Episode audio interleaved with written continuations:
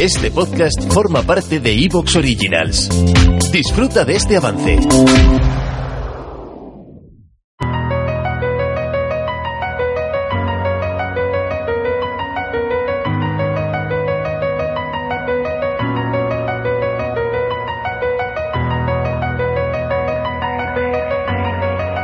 La Luna es un objeto muy familiar en nuestro firmamento. Sabemos que con las misiones del programa Apolo incluso hemos tenido seres humanos en la superficie y se podría pensar a partir de ahí que, por tanto, tiene que ser un lugar que conocemos muy bien. A fin de cuentas, lo hemos explorado, vamos a volver a explorarlo con el programa Artemisa a partir de si la NASA cumple con sus plazos 2024, así que debería haber pocas cuestiones, es lo que se puede pensar. Y sin embargo, esta semana hemos visto cómo saltaba la noticia de que se han detectado moléculas de agua en la superficie iluminada de la Luna. Y bueno, hemos visto todo tipo de titulares, desde los que decían que había agua en la Luna, como gran descubrimiento, como si fuese algo que no se sabía hasta ahora, cuando en realidad no es una noticia nueva, ya se sabía que había agua en la Luna, pero es un descubrimiento más reciente de lo que se podría pensar. Y en realidad la sorpresa viene porque lo que se ha visto es que hay agua en lugares en los que no se creía que fuese posible. Pero en cualquier caso, esto es interesante porque por un lado sirve para ver que incluso el objeto astronómico más cercano a la Tierra, que es la Luna, todavía tiene muchas preguntas por responder y tiene muchas sorpresas que nos puede dar y además es interesante también porque resulta que esta observación es producto de una prueba en realidad, es algo que es muy curioso. Y por tanto, bueno, reúne todos los requisitos este hallazgo de moléculas de agua en la Luna para dedicarle tiempo para entender qué impacto puede tener por un lado en cosas como el programa Artemisa, que tiene como objetivo pues volver a tener una exploración de la Luna de forma regular, con tripulaciones y por supuesto ese objetivo que hay por parte de diferentes agencias y demás de establecer a partir de 2030 una base lunar, porque es algo que va a cambiar profundamente cómo funcionará y cómo veremos la exploración espacial a partir de la próxima década, porque se puede pensar con el paso del tiempo en cosas como enviar misiones a otros lugares del sistema solar no desde la Tierra, sino desde la Luna. Y por supuesto porque la Luna también nos ofrece una oportunidad magnífica para entender el sistema solar interior, la historia del sistema solar interior, para intentar responder a preguntas como por ejemplo de dónde vino el agua, cómo llegó el agua al interior del sistema solar. En definitiva, hay muchos motivos para hablar de la Luna y para conocer un poco mejor qué es lo que ha pasado con este descubrimiento, cómo se ha producido, qué significado tiene, qué implicaciones puede tener tanto para la ciencia como para la exploración espacial que veremos en el futuro. Y por tanto en este programa lo que vamos a hacer es hablar de la detección de moléculas de agua en la Luna, su impacto, su significado, qué consecuencias va a tener en el futuro y por qué todo esto es muy interesante, pero no tan revolucionario como quizás se podría pensar por los medios. Soy Alex Ribeiro, divulgador científico, y esto es Astrobitácora.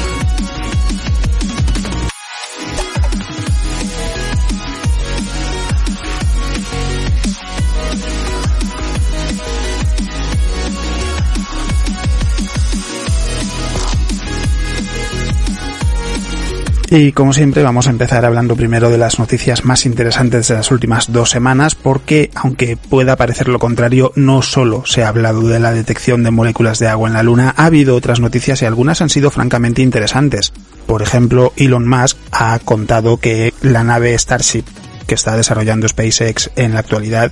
debería estar lista para poder viajar a Marte en 2024, que es una fecha tremendamente ambiciosa, es muy poco tiempo, la nave todavía está en fase de pruebas, todavía tiene muchos pasos por delante para poder estar lista para el viaje espacial y, por tanto,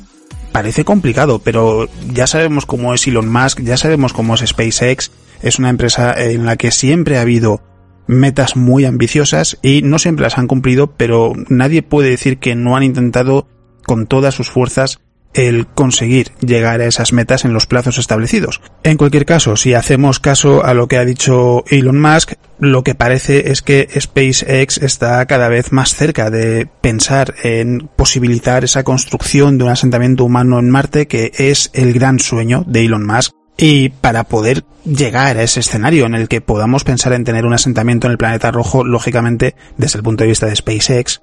Starship es una pieza clave para poder transportar todo lo necesario para que se pueda convertir en una realidad. Y Musk lo que ha dicho es que la compañía ahora mismo está cumpliendo los plazos necesarios para que en cuatro años se pueda enviar una misión no tripulada, esto hay que tenerlo en cuenta porque es importante, a Marte y su objetivo es aprovechar la aproximación de Marte a la Tierra que se produce cada 26 meses y que este verano ya hemos visto que ha sido el momento en el que se han lanzado varias misiones de exploración al planeta rojo, incluyendo el rover Perseverance de la NASA. De hecho, también se lanzaron las misiones Hope Mars de Emiratos Árabes Unidos y Tianwen 1 de China, y la que no ha llegado a esta ventana pero estará en la siguiente, al menos en principio, no hay motivo para pensar que no sea así, es el rover Rosalind Franklin de la Agencia Espacial Europea que se iba a lanzar originalmente en 2020, se ha retrasado y su lanzamiento se producirá en 2022, en la siguiente ventana de mínima distancia entre la Tierra y Marte para poder llevar a cabo esos lanzamientos y que el tiempo de viaje pues sea...